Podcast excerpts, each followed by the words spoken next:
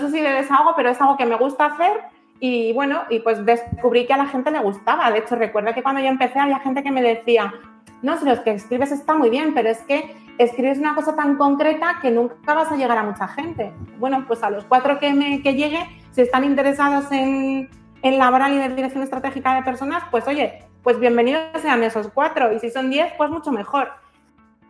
Bienvenido a Comunicar más que hablar. Soy Jesús Pérez Santiago y este es el podcast de los que quieren crear su propia audiencia.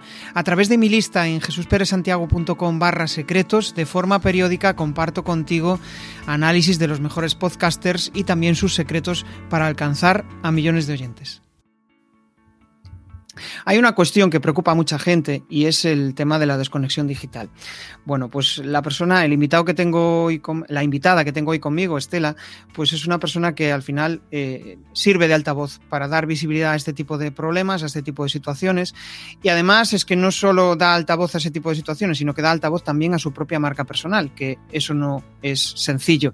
No es sencillo porque la mayoría de las personas que trabajan en grandes empresas al final están enfocados dentro de esa propia marca, ¿no? Dentro de esa propia eh, eh, bueno, pues la propia comunicación ¿no? de, la empresa. Pero también como personas que somos, podemos dar voz a nuestras inquietudes, ¿no? Y por eso ella, eh, pues aparte de eso, aparte de hacer su trabajo en, esta, en esta gran empresa, pues tiene diferentes actividades, como por ejemplo es community manager, aparte es, es, speaker, colabora, colabora con varios medios de comunicación y a mí me gusta pues aprender y, y vosotros, ¿no? Como audiencia, que aprendáis de cómo ella ha conseguido llegar ahí y, eh, y qué pasos, ¿no? qué estrategias ha usado para, para, conseguir alcanzar, dar visibilidad a su marca personal. Con lo cual, pues nada, empezamos. Le doy la bienvenida. Muy buenas, Estela, ¿qué tal? Pues muchas gracias. Antes que nada, Jesús, muchas gracias. Un placer estar aquí. Saludo también a Iván, que ha sido él el que nos ha puesto en contacto, Iván Fernández, así que sé que está por aquí. Hola, Iván. Y un placer estar contigo, Jesús. Genial.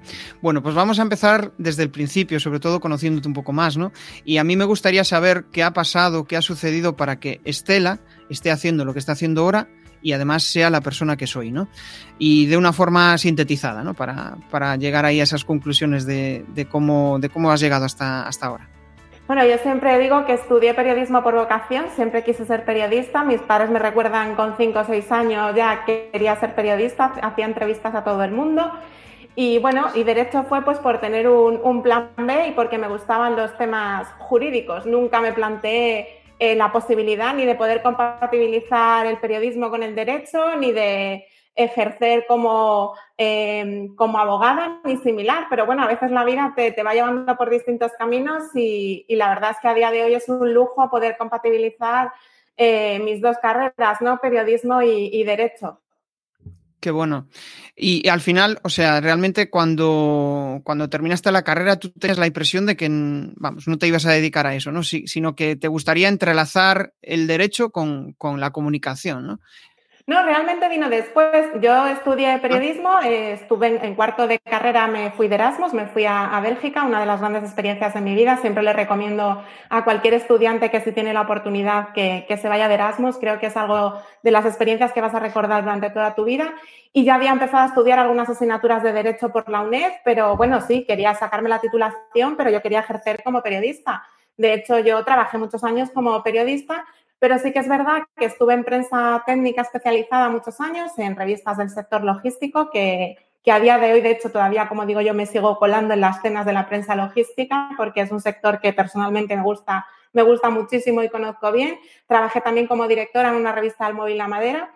Y sí que es verdad que mis primeros pinitos, digamos, en periodismo jurídico fue en estas publicaciones que tuve la oportunidad pues, de crear secciones de, de legislación y de jurisprudencia aplicada. Luego, después, por un cruce de, caminos, de repente me contactó hace muchos años una consultora de selección. Estaban buscando un perfil de periodista senior, pero que tuviera conocimientos jurídicos para una editorial que había entonces dedicada a, publicaciones para empresas.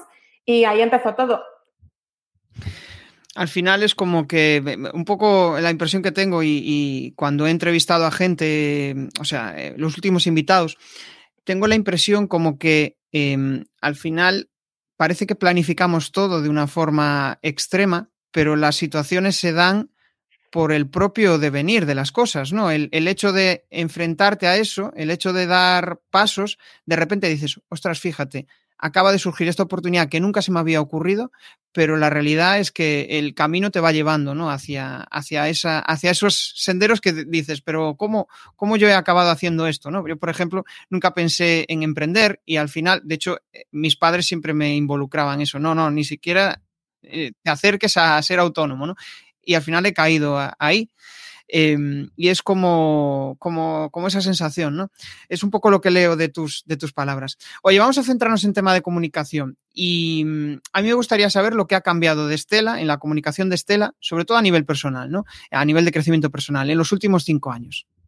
Muchísimo. Yo creo que el recorrido ha sido enorme Sigo teniendo pendiente, por ejemplo, el tema vídeos en LinkedIn, que mira que me cuesta y pese a que sigo ponente en múltiples foros de todo tipo, en, en talleres y demás, lo de hacerme yo, por ejemplo, un vídeo, que es algo que siempre hablo ¿no? con gente que está en LinkedIn, que sé que el tema vídeos es importante, es algo que todavía me cuesta, pese a que luego soy ponente en múltiples foros, ¿no? Pero el hecho de grabarme yo misma en vídeo eh, es un tema que me cuesta y sé que es una herramienta de comunicación que a día de hoy es fundamental y, digamos que es una asignatura pendiente.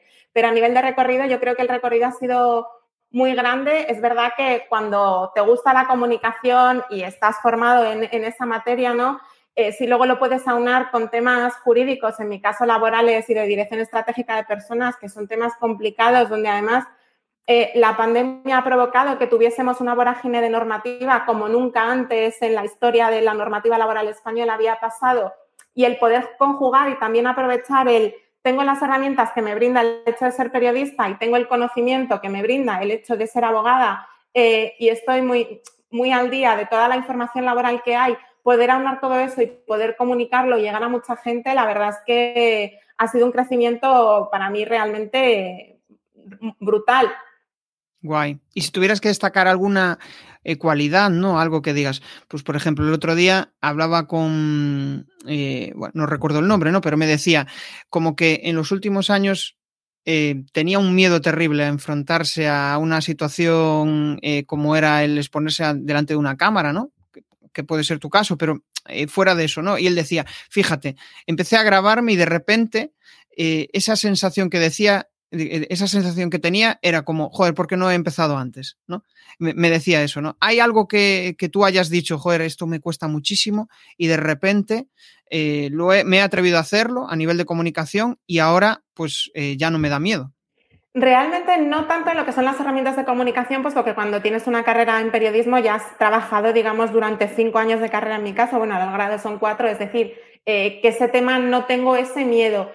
Sin miedo, por ejemplo, a mayor crecimiento en el volumen de seguidores, ¿no? Como es el caso de LinkedIn y cuando tocas temas tan sensibles y tan delicados como los temas laborales, donde a veces hablas de, eh, de despidos, donde hablas de expedientes de regulación de empleo, el miedo de decir hasta dónde llego y la responsabilidad, ¿no? De decir, eh, cuidado porque me siguen muchas personas, pueden tomarse, digamos, como una especie de ley lo que yo estoy diciendo, estoy hablando de temas muy complicados y es verdad que ese miedo lo tienes, ¿no? Pero luego dices, bueno, al final sé que lo estoy comunicando desde un punto de vista riguroso, eres muy cauto porque había sobre muchas de las cosas que se publicaron en la reforma laboral, eh, realmente hasta que no tuviéramos sentencias de los tribunales era difícil decir esto es lo que va a pasar, ¿no?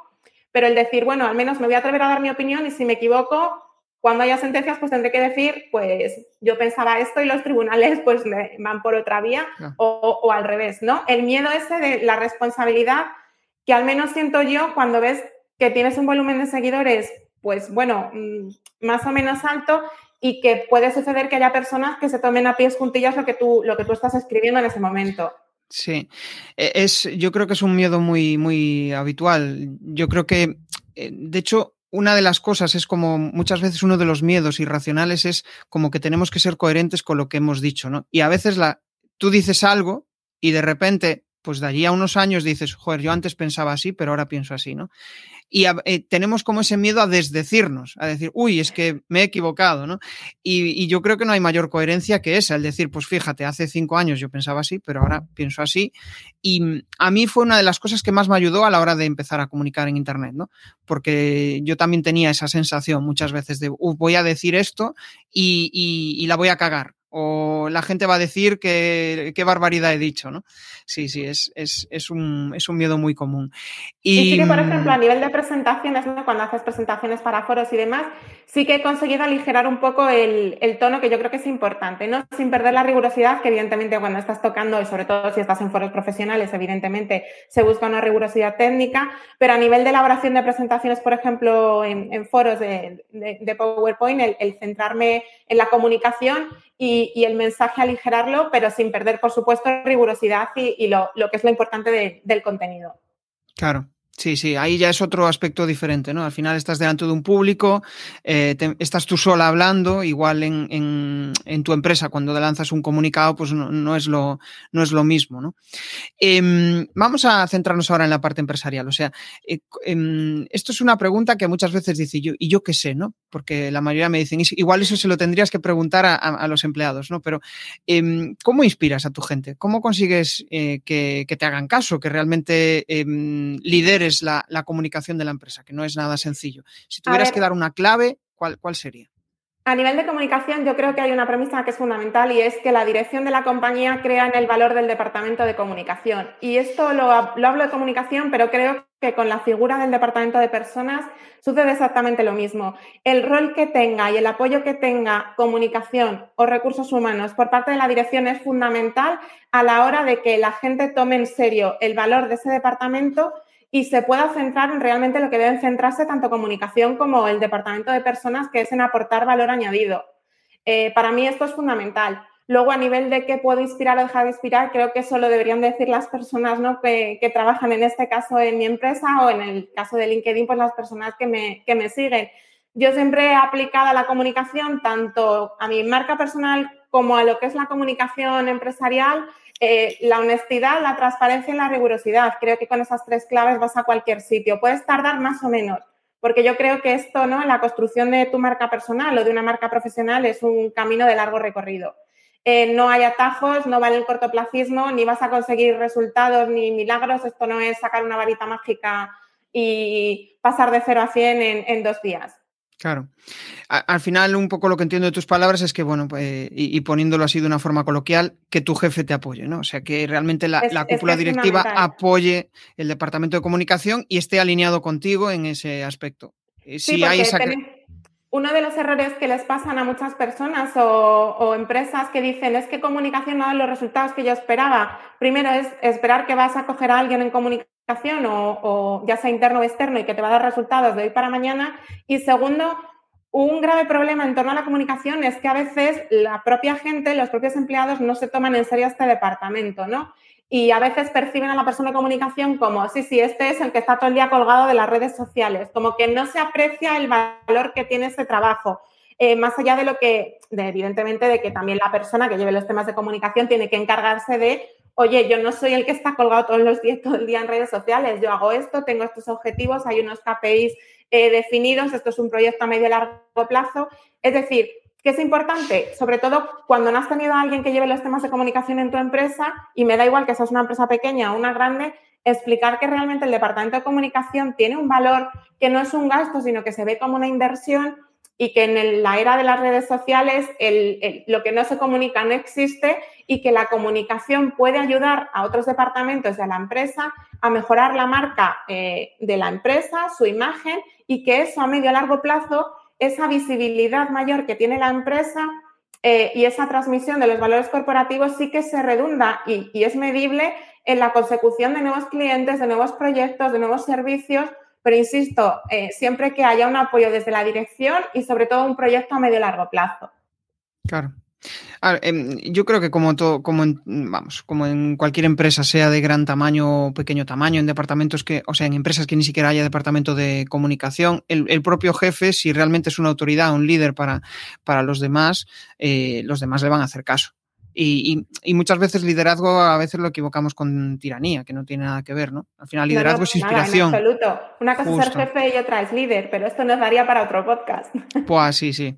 Igual eh, que hay em, personas que son percibidas por otros trabajadores como líderes, aunque no tengan en sí un cargo, ¿no? Pero que son, es mm. la típica persona a la que acuden muchos empleados para pedir consejo, para pedir asesoramiento o para informarse de cómo está la empresa porque perciben a esa persona como un líder natural, aunque no tenga un cargo, ¿no? Siempre lo digo.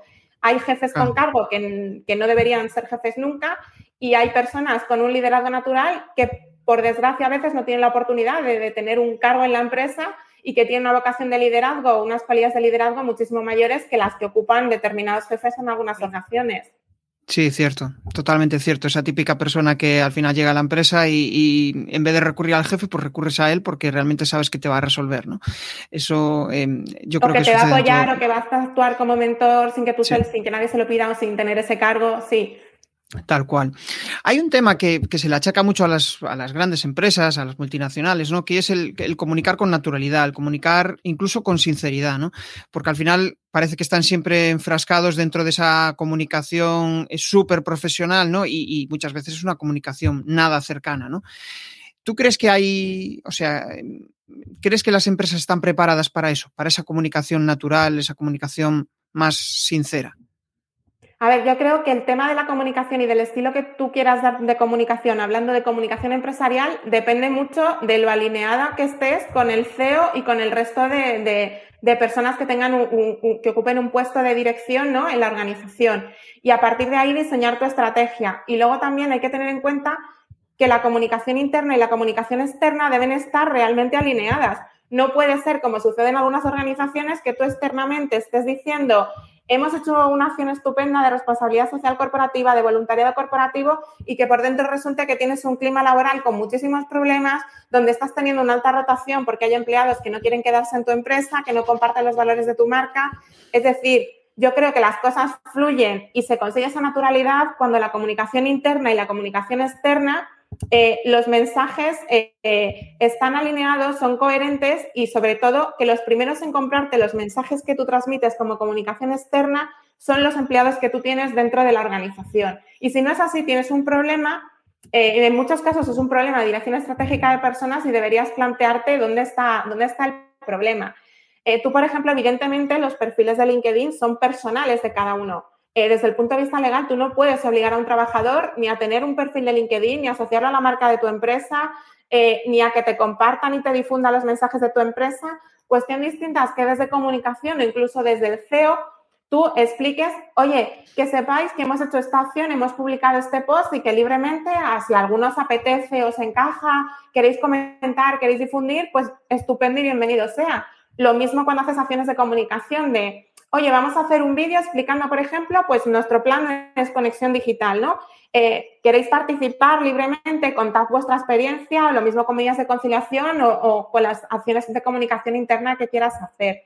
Cuando tú eres capaz de transmitir hacia afuera y ven, la gente además percibe que los empleados de esa empresa eh, están dando likes a publicaciones, libremente ellos comparten cosas sobre su empresa, cosas positivas, o incluso también, pues hemos tenido algo negativo, pero lo hemos conseguido solucionar, al final es cuando tú estás transmitiendo esa coherencia que al final eh, es evidentemente eso es, lo, eh, eso es lo que se debe de intentar conseguir. Y si hay problemas, que siempre los hay, porque en una empresa surgen problemas, esto es así, en cualquier empresa, eh, que se han intentado solucionar y, insisto, como decía antes, para mí la transparencia es fundamental. Sí, tal cual. Y de hecho yo creo que cuando las personas que trabajan, o sea, cuando los trabajadores se sienten parte del proyecto, eh, no tienen ningún problema ni vergüenza en dar likes a las publicaciones de su empresa. Porque se sienten orgullosos de eso, ¿no?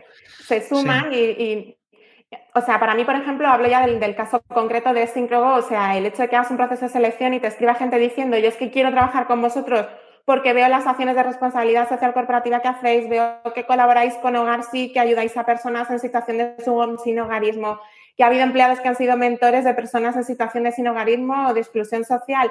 El que te digan que quieren trabajar en tu empresa por eso, yo creo que es, vamos, es uno de los mayores regalos que desde el punto de vista de comunicación te puede hacer cualquier persona. Es decir, quiero trabajar en tu empresa por lo que comunicáis. O sea, para mí eso es el sumo.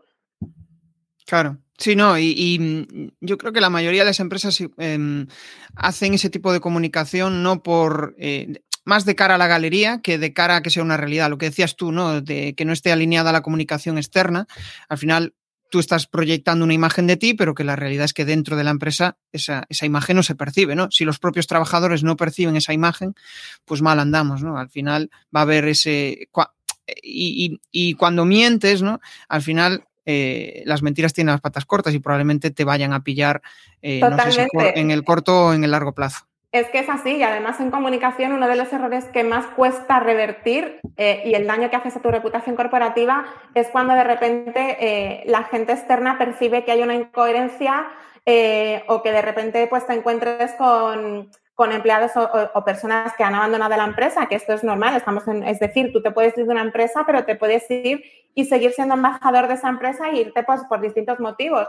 Eh, al final hay errores en comunicación que, se pagan muy caros y la falta de transparencia al final te la acaban pillando antes o después. Es que estoy absolutamente convencida, no, no tengo ninguna duda.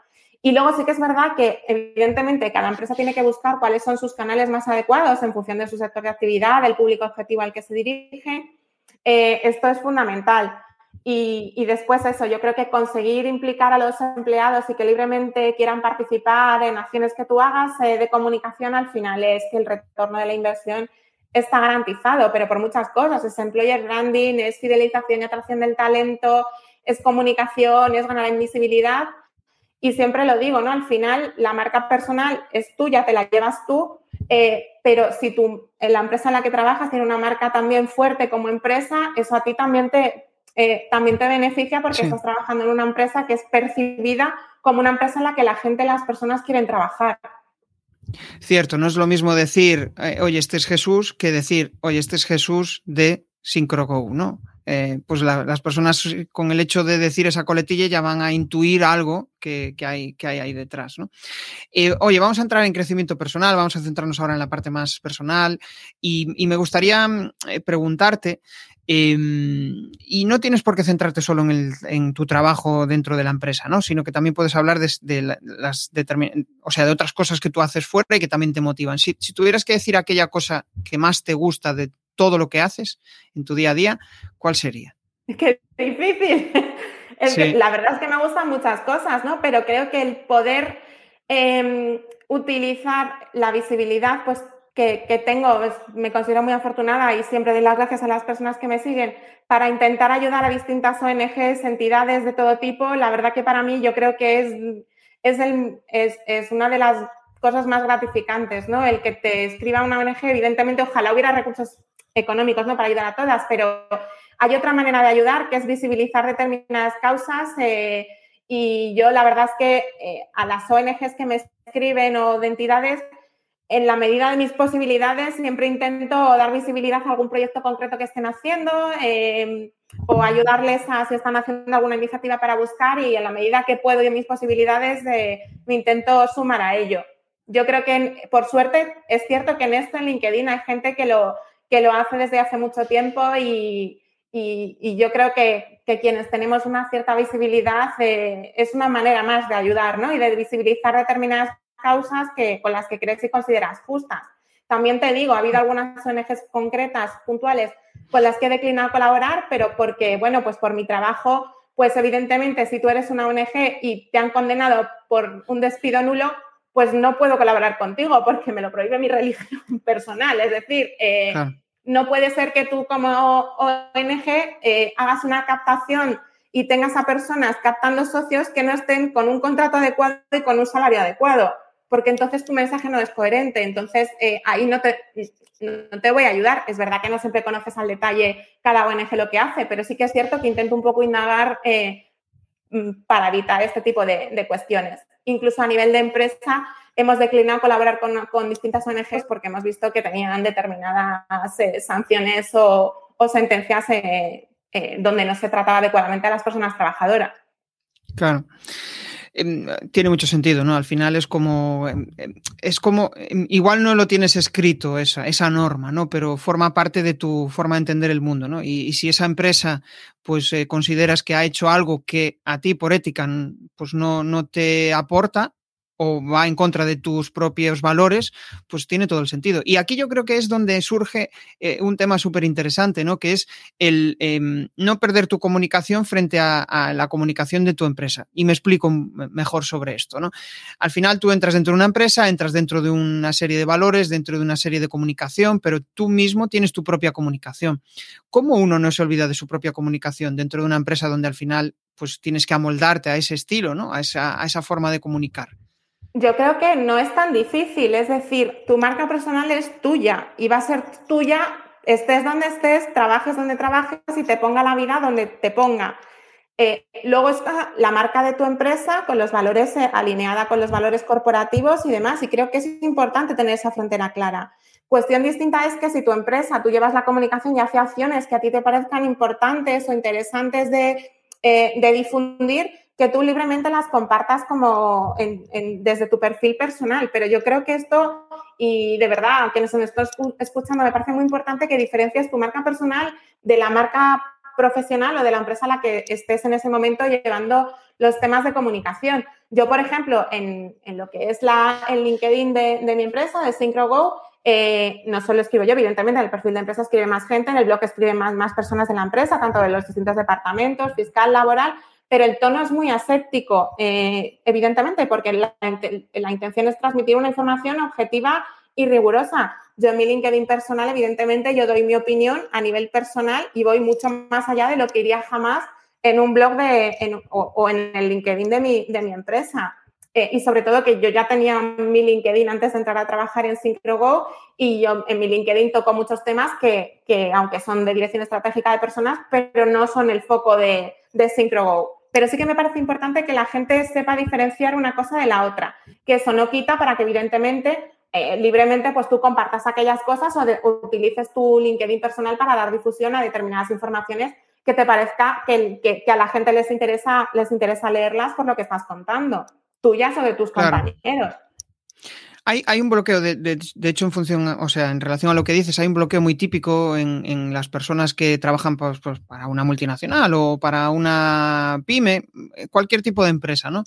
Em, que es como que, uy, si yo desarrollo mi marca, mi marca personal, como que mi empresa va a ver que o me quiero ir o em, le estoy haciendo, mm, le estoy metiendo la zancadilla porque estoy hablando de cosas mías eh, y relacionándolas con la empresa. Y yo, al, contrario, yo creo que eso aporta valor, ¿no? Que realmente mm, que, un, que un empleado tuyo dé visibilidad a la empresa, pues está, está genial, porque es como que, eh, bueno, pues em, está hablando bien de ti.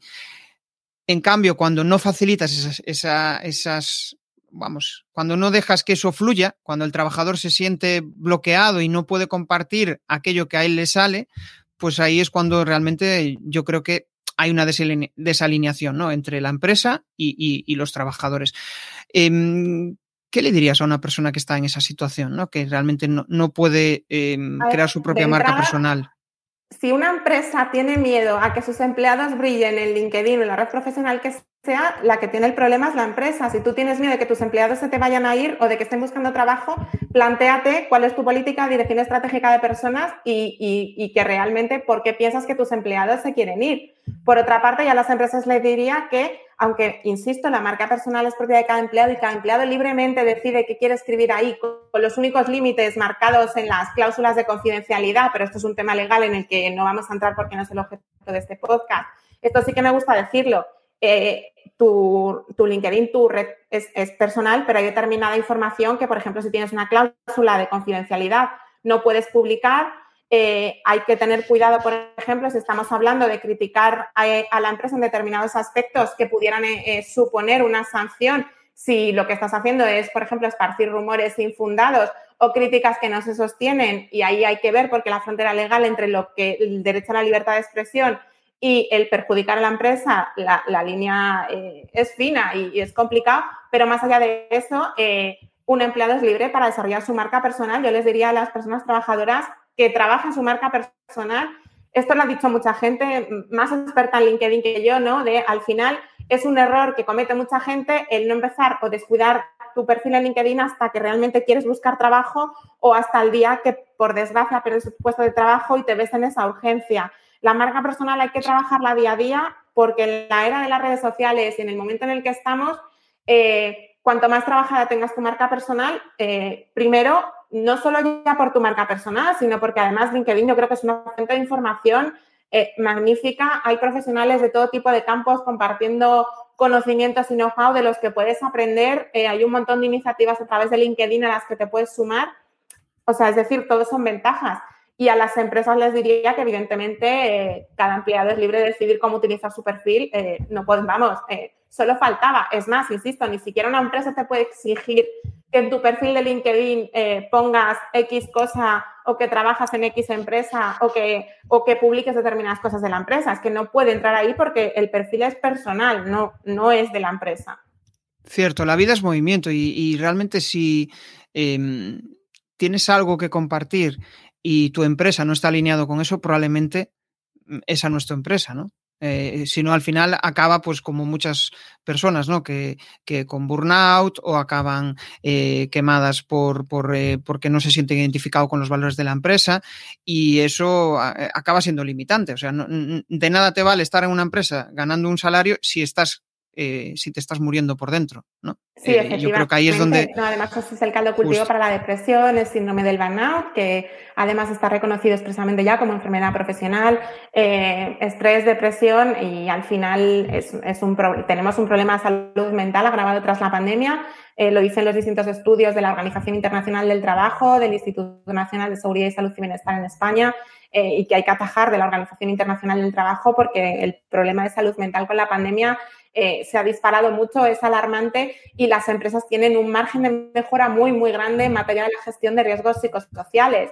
Antes comentabas el tema de la desconexión digital, es una de las obligaciones laborales más incumplidas por las compañías en España a día de hoy. Hace cuatro años, en diciembre, que entró en vigor la ley que obliga a tener un protocolo de desconexión digital y es que son muy pocas las empresas que han cumplido con esa obligación. Qué bueno. Em, al final estoy pensando también en, esa parte que, está esa parte de Estela que está fuera del trabajo, pero que bueno, pues no es tan pública, ¿no? Como puede ser el, hecho de que eres eh, freelance para, para, medios de comunicación, aparte de eso, pues eres speaker, eres community manager. ¿Qué te aporta esa pata? ¿Qué te da esa pata a ti en, tu vida? A ver, a mí ser ponente me encanta. O sea, es una cosa que me encanta porque eso es comunicación pura y dura. Encima, poder abordar en ponencias, por ejemplo, eh, yo formo parte de Deslabor, que es un grupo español pionero en investigación del derecho a la desconexión digital en España. Eh, en noviembre voy a un congreso internacional en Castellón, que lo ha organizado Francisco Trujillo, que es profesor de la Universidad Jaume I de Alicante, de, perdón, de Castellón, y para mí es el mayor experto en desconexión digital en España. Yo voy a dar una ponencia sobre ese tema, que es un tema que me encanta y, que quien me sigue sabe que, llevo peleando mucho. El ser ponente, por ejemplo, sobre temas de teletrabajo, eh, quien me sigue saben que yo fui una de las pocas personas en España que cuando todo el mundo hablaba del famoso el teletrabajo ha llegado para quedarse. Eh, yo escribí un post que además eh, yo creo que ha sido uno de los posts que más repercusión ha tenido, ¿no? Diciendo que esto era, directamente lo llamé la gran mentira del teletrabajo. Estoy hablando de pleno confinamiento, todo el mundo en su casa y los medios día sí día también con titulares, el teletrabajo ha llegado para quedarse. Eh, ojalá hubiera llegado para quedarse, ¿no? Porque hay quien me dice, eh, es que criticas el teletrabajo, ¿no? Yo no critico el teletrabajo, yo soy realista con la situación porque conozco la situación legal en España y la cultura que hay en las empresas españolas y no nos sirve de nada lanzar globos sonda. Eh, ahora está pasando con la jornada de cuatro días, ¿no? Que estamos viviendo otra vez lo que pasó con el teletrabajo, de esto va como que lo venden como que todo el mundo va a tener una jornada de cuatro días de hoy para mañana y esto no es así. Y las cosas hay que analizarlas bien y, sobre todo ser riguroso, que yo creo que esto eh, a nivel de comunicación y sobre todo siempre lo digo, ¿no? En, en mis posts, el periodismo jurídico en España tiene un amplísimo campo de mejora. O sea, vemos eh, noticias en medios generalistas de sentencias donde cualquier parecido con la realidad de lo que dice realmente la sentencia es ciencia ficción. Y en temas laborales lo hemos visto eh, muchísimo eh, y, ha crecido exponencialmente con la pandemia. Y yo creo que al final una sociedad informada ¿no? y más con todas las fake news que hay es fundamental. Cierto, hablas mucho de, bueno, de tus posts en LinkedIn, ¿no? De que creas contenido en LinkedIn. Em, ¿En, qué momento te diste cuenta de que ya tenías una audiencia propia? qué difícil, no lo sé. O sea, yo, eh, para mí, dentro de las cosas que hago, escribir siempre ha sido lo que más me ha gustado. O sea, me encanta ser ponente, lo descubrí después, pero escribir como que siempre cuando estudié periodismo era con la intención, ¿no? De, de escribir yo empecé a escribir en LinkedIn, es que ni me acuerdo, o sea, hay gente que tiene muy claro por qué empezó y cuándo. Yo no, o sea, no recuerdo eso, sí que me gustaba escribir, vi que era una red profesional, eh, que me gustaba hablar de, pues, de temas ¿no? laborales y de dirección estratégica de personas porque me sentía muy cómoda con eso. Y es que nunca pensé ni tener una audiencia grande, ni, ni mucho menos cuando entré en la lista de LinkedIn Top Voices 2020, que eso fue como esto no puede ser, se han equivocado, porque esta gente que está en la lista, esta sí que saben y yo no sé. Eh, sí que recuerdo que, que, una de las primeras personas con las que contacté fue Borja Rodrigo, que yo siempre recomiendo su libro, Las cuatro Cs de LinkedIn, que a mí me sirvió muchísimo. Em, o sea, escribí porque siempre me ha gustado escribir y porque para mí es natural escribir y es una forma incluso de, ¿no? De, no sé si de desahogo, pero es algo que me gusta hacer y bueno, y pues descubrí que a la gente le gustaba. De hecho, recuerdo que cuando yo empecé había gente que me decía, no, si los que escribes está muy bien, pero es que escribes una cosa tan concreta que nunca vas a llegar a mucha gente. Bueno, pues a los cuatro que, me, que llegue, si están interesados en, en laboral y de dirección estratégica de personas, pues oye, pues bienvenidos sean esos cuatro. Y si son diez, pues mucho mejor. Eh, por eso yo cuando a veces ves consejos de gurús, entre comillas, o pseudo gurús, de, escribe de todo tipo de cosas, yo creo que no. Siempre mi consejo es, aunque yo creo que hay recetas mágicas en LinkedIn, pero no soy experta en esto. Siempre lo digo, el que yo tenga un perfil con ciertos seguidores no me hace experta en este tema y no lo soy. Y de hecho he declinado ofertas y ofreciéndome X dinero por dar charlas de cómo mejorar tu perfil de LinkedIn y las declino eh, porque no me considero experta en eso y creo que hay gente que eso sí, sí es experto y que lo hace muy bien. Eh, creo que es importante, sobre todo, escribir de aquello de lo que te sientas más cómodo o de lo que tú tengas conocimientos, que no necesariamente tiene que ser de tu puesto. Es decir, hay gente que trabaja de X, pero que su pasión son las motos, ha empezado a escribir de motos y de repente le surge un proyecto para escribir de motos, aunque se dedique profesionalmente a otra cosa, ¿no? Que esto también, en la parte de crecimiento personal, a veces eh, nunca te has pensado dedicar a X cosas, aunque sea tu hobby, y a lo mejor tu hobby en unos años sí que puede ser a lo que te acabes dedicando. O siempre lo digo, ¿no? Con la gente que os dedicáis a emprender, que yo admiro muchísimo a los emprendedores. Eh, o sea, para mí el, ser emprendedor en este país es, una carrera de obstáculos y más conociendo cómo conozco lo que es la parte ¿no? de laboral, de seguridad social y, de fiscalidad. Eh, sois los grandes desconocidos y además muchas veces los grandes olvidados, porque como no se os considera ni trabajadores ni empresarios, estáis ahí un poco como, un poco, para mí, estáis muy mal cuidados, siempre lo digo, ¿no? Eh, pero hay gente que ha descubierto que de su pasión puede acabar siendo emprendedor y me parece que es, que es estupendo. Es súper chulo esto que dices, porque... Mm, eh, muchas veces, a ver, yo creo que también está un poco idilizado eso de eh, vive de tu pasión, ¿no? Em, muchas veces puede ser, o sea, si, si realmente algo te gusta, se te da bien y hay negocio detrás de ello, genial, pero muchas veces hay mucha gente que se empecina en no, no, no, tengo que vivir de mi pasión y al final lleva toda una vida buscando eso y no lo encuentra. A veces hay que encontrar, o sea, la clave está en encontrar el equilibrio entre lo, algo que te gusta, que se te da bien y que la gente esté dispuesta a pagar por él. Porque realmente si sigues empecinado en vivir de tu pasión, pues puede ser que nunca lo, nunca lo encuentres, ¿no? Y, me gustó tu reflexión. y no intentar renunciar a ellos, pero las facturas no se pagan solas y es bueno en la vida ser realista. Pero por eso digo que si tú tienes una pasión, aunque no puedas vivir de ella o inicialmente, aunque no te lo plantees, pero por ejemplo LinkedIn, hablo de LinkedIn porque es la red que más, más conozco y en la que mejor me muevo.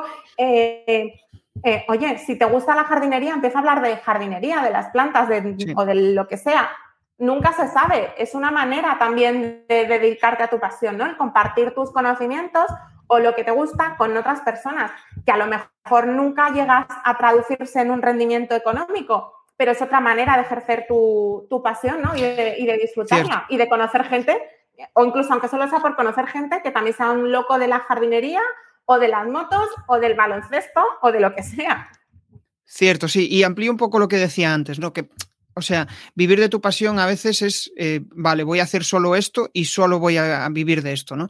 Muchas veces vivir de tu pasión puede ser que tengas un negocio o que tengas un empleo que te dé aquellos ingresos que tú necesitas en función de tu estilo de vida y después el resto dedícalo a generar ese proyecto que tanto te ilusiona, ¿no? Pero no, no te centres en vivir de tu pasión y dejar todo de lado, sin tener ingresos, sin tener, porque eh, ahí estás, estás vendidísimo, porque no, vamos, un negocio no se monta no se monta en dos días. Sí, es, es cierto. Aprovecho que entrar entra en vigor la ley Crea y Crece, que es verdad que se puede, es verdad que sobre el papel se pueden crear sociedades con un de capital social, pero de verdad, sobre todo a los que os planteéis ser emprendedores, analizad muy bien la diferencia que hay entre estar de autónomo y lanzarte a crear una sociedad porque las implicaciones eh, son muy grandes. Genial. Bueno, vamos a entrar en la última pata de la charla, que es la parte de mentalidad, ¿no? Aquí ya entramos en la parte personal, pues a saco, ¿no? Y, aquí sí que me gustaría preguntarte, porque yo creo que em, antes, antes hacía una pequeña referencia, ¿no? Sobre cómo diferenciabas tu comunicación personal de la de la, de la, de la empresa. Pero ahora eh, quiero que me digas un poco a nivel general qué, qué opinas. ¿Qué crees que le da más importancia a la gente en su vida? ¿El plano personal o el plano profesional? A ver, yo creo que todos, y yo que además trabajo mucho los temas de conciliación de la vida personal, familiar y laboral, yo creo que todas las personas eh, y sobre todo las nuevas generaciones que ya vienen con otra conciencia quieren conciliar. Y siempre lo digo, eh, la conciliación bien entendida debe, debe, atender a todo tipo de personas, eh, con o sin hijos. Me es igual que la persona quiera conciliar por tener hijos, que además hay medidas legales que, que, evidentemente protegen determinadas situaciones, ¿no? como la reducción de jornada por guarda legal, las excedencias o similar. Pero tan lícito es esa persona que llega a tu empresa y quiere conciliar porque tiene una mascota o porque se quiere ir al gimnasio o porque está estudiando idiomas o para irse al campo, como aquella persona que quiere conciliar porque tiene hijos o porque tiene a personas a su cargo dependientes o, por las razones que, que, sea. Y yo creo que cuando una empresa es capaz de desplegar un plan de medidas de conciliación para todo tipo de personas, es cuando acaba consiguiendo la atracción y fidelización del talento, que la empresa acabe siendo más igualitaria, porque cuando llega alguien es padre o madre, eh, como el resto de personas ya disfrutan de medidas de conciliación, eh, aunque no tengan hijos, se percibe de manera natural y al final es eso, es ver la conciliación como algo que todos, todas las personas trabajadoras eh, queremos. Y realmente las pocas personas trabajadoras que prefieren estar en su puesto de trabajo a irse a su casa es porque tienen un problema de fondo personal muy, muy serio. Sí, sí, cierto, sí. Entrando en, de hecho, hay una cosa ¿no? que mucha gente dice y es, em, yo tengo que hacer cosas a las que le encuentre un sentido. Y mm, yo, por ejemplo, soy de esos. A mí me gusta encontrarle un sentido a lo que, a lo que hago. Hay otras personas que son más pragmáticas, más, perdón, más prácticas y no necesitan encontrar un sentido, sino que lo hacen y después le, encuentran ese sentido, ¿no? Eh, en tu caso, o sea, necesitas encontrarle un sentido a, lo que haces. Yo necesito encontrarle un sentido a las cosas que hago y siempre me pregunto por qué las hago y con qué objetivo las hago. Y me parece que, es una actitud muy, muy importante ¿no? ante, ante la vida.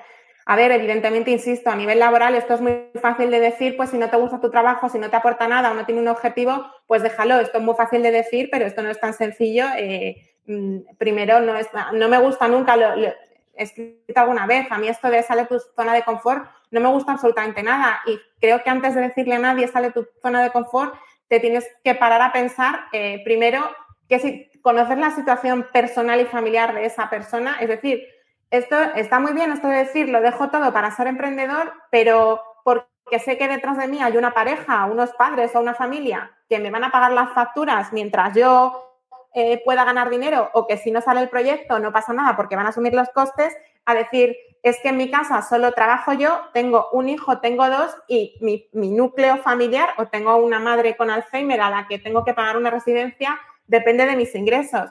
Por eso no me gusta nada lo de sal de tu zona de confort. Eh, cuidado, siempre digo, antes de decirle esto a alguien, planteate porque no conocemos muchas veces la situación que tiene esa persona y, y no es lo mismo para fulanito salir de su zona de confort que para menganita. Hay un concepto que me gusta mucho que es amplía tu zona de confort, ¿no? Pues yo qué sé, si realmente estás en un trabajo que no te gusta, estás cansada, estás agobiada, pues entonces busca otros caminos, sigue trabajando, pero busca otros caminos que te den eh, em, vamos, que te den acceso a eso que tú realmente buscas, ¿no? Pues yo qué sé, pues métete en un club de comunicación porque igual tienes que habilidad mejorar tus habilidades y eso te va a dar oportunidades de conocer a otras personas y eso te abra pues, a un nuevo puesto de trabajo en una empresa en la que te sientas mejor o incluso a poder desarrollar un proyecto. Igual tienes dos horas libres al día y eso te, permite pues, eh, poner los cimientos para desarrollar un negocio después y que pueda ser un ingreso adicional o que incluso después se convierta en tu forma, en tu medio de vida, ¿no? Pero creo que ahí sí que, mm, sí que es importante lo de... Pedir ayuda, que yo creo que esto es muy español y nos cuesta pedir ayuda y no pasa nada, el no ya lo tienes.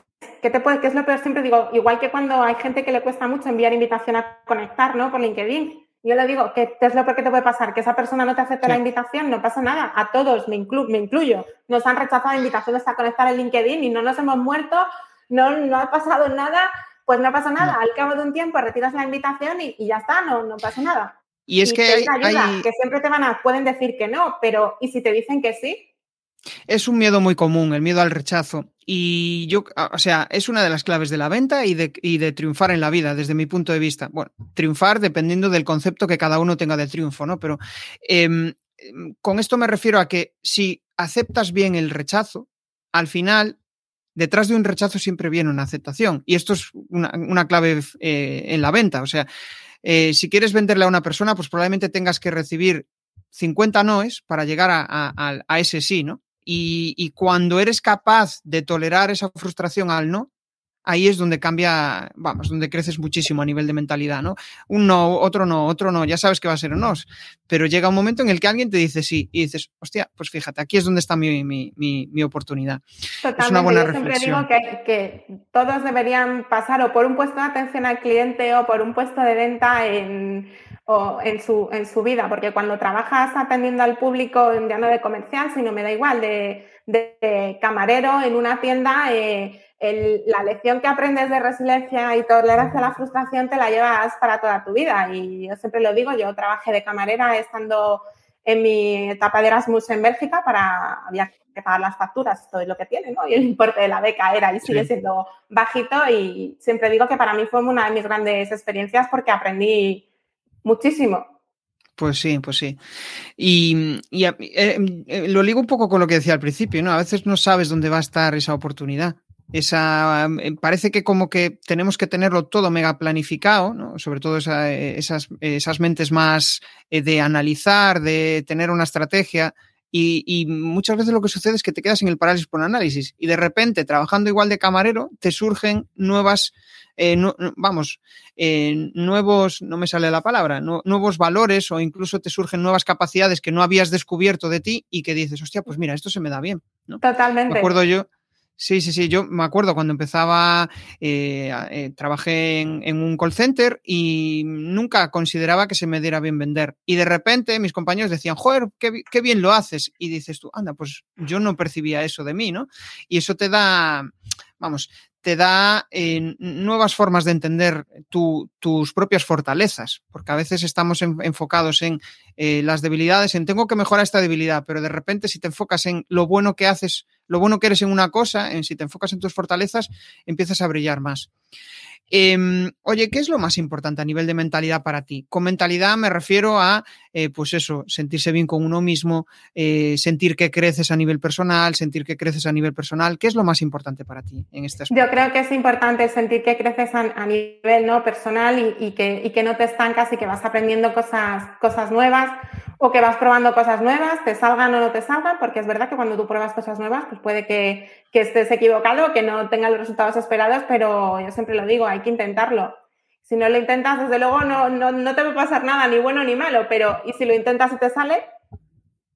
Claro, claro.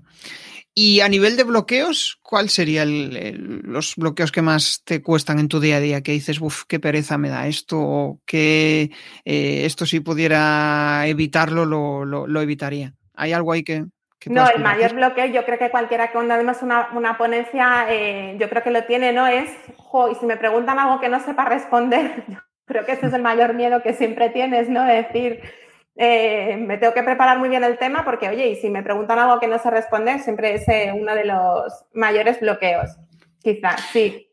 Eh, es, bastante común, o sea, yo lo tengo escuchado, incluso de algún cliente, y, y ahí una, una, cuestión que ayuda mucho es el decir, vale, tú fíjate, pues yo qué sé, eres experto en email marketing y sabes muchísimo de email marketing, pero es que hoy ha salido algo nuevo que tú no controlas, con lo cual es que es imposible saberlo todo. Y ahí yo creo que la mejor respuesta cuando te hacen, pues mira, no lo sé.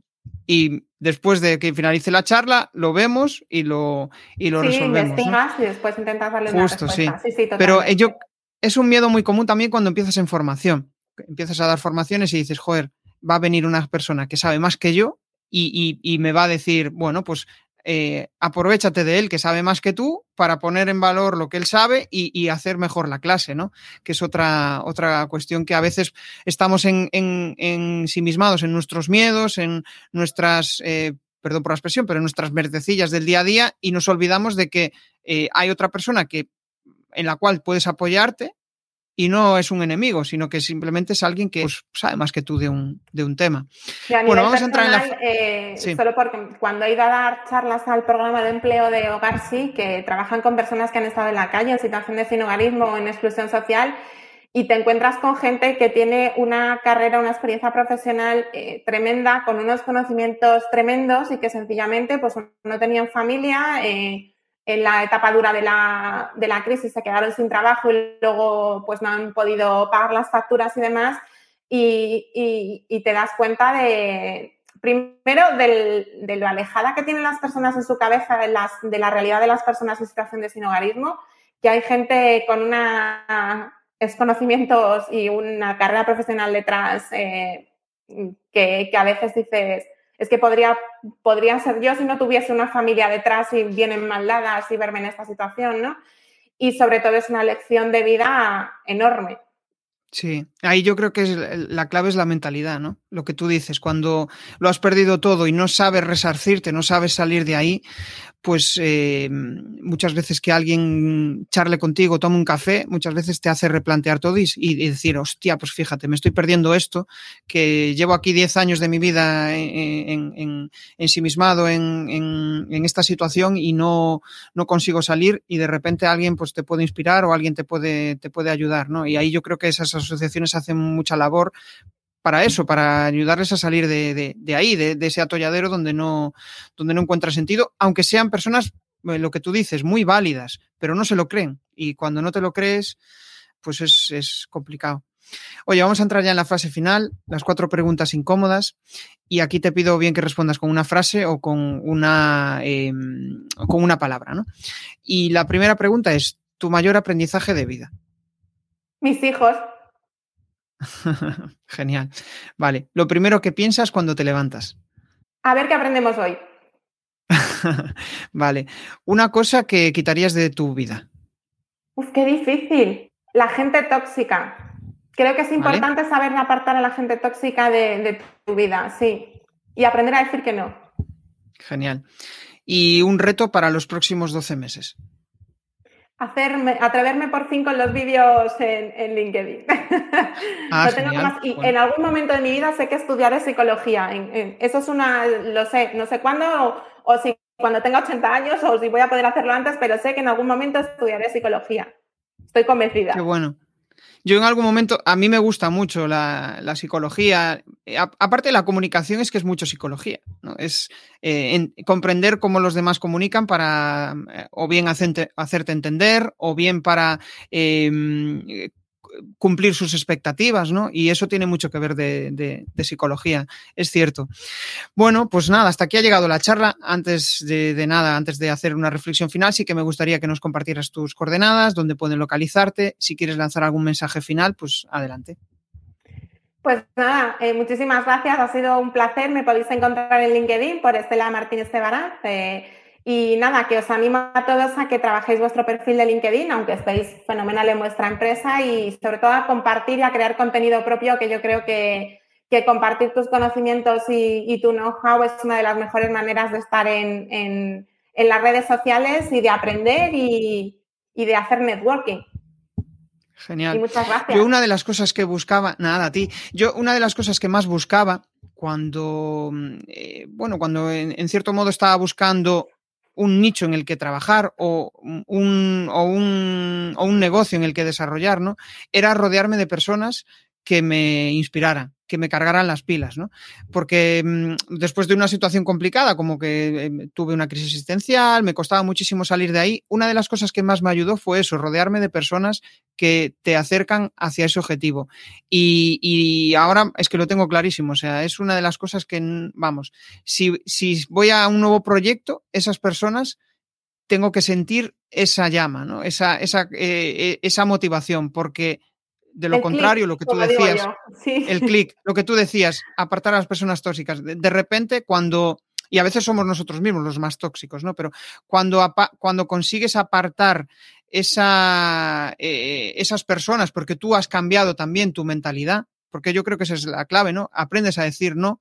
Cuando aprendes eso, de repente, ostras, empiezan a surgir nuevas cosas y, ves, no ves todo gris, ¿no? Sino que lo ves más, eh, con, con, más luz. Mm, y, yo creo que es una de las claves. Para mí es uno de los mayores objetivos en mi vida, uno de los mayores propósitos, estar siempre rodeados de personas que me dan energía, que me cargan las, las pilas. Y con esto, pues voy a hacer una reflexión final. Me, me, ha gustado mucho charlar contigo, Estela, y yo creo que hay un tema ahí, vamos, que mm, debería de ponerse más en valor en las grandes empresas y es el, el, precisamente el tener en cuenta que los trabajadores son humanos, que aparte de tener eh, su actividad profesional, pues detrás de ellos hay una persona que tiene sus necesidades, que tiene sus inquietudes y apagar eso, no dejarle mostrarse en redes o no, eh, no permitirle que sean ellos mismos, al final, para mí, es, eh, ¿cómo decirlo? Es como quitar valor a los trabajadores y aparte eh, establecer un caldo de cultivo para que la empresa le vaya mal y que tenga pues alta rotación, la gente no quiera estar allí, no hablen bien de ella, porque precisamente sucede eso, ¿no? Que no ha puesto en valor a sus trabajadores, no ha conseguido llegar a ellos, no ha conseguido que los trabajadores compartan sus valores, ¿no? Y si los valores de la empresa no son compartidos por los trabajadores, es un problema muy pues grave, mal vamos. Sí.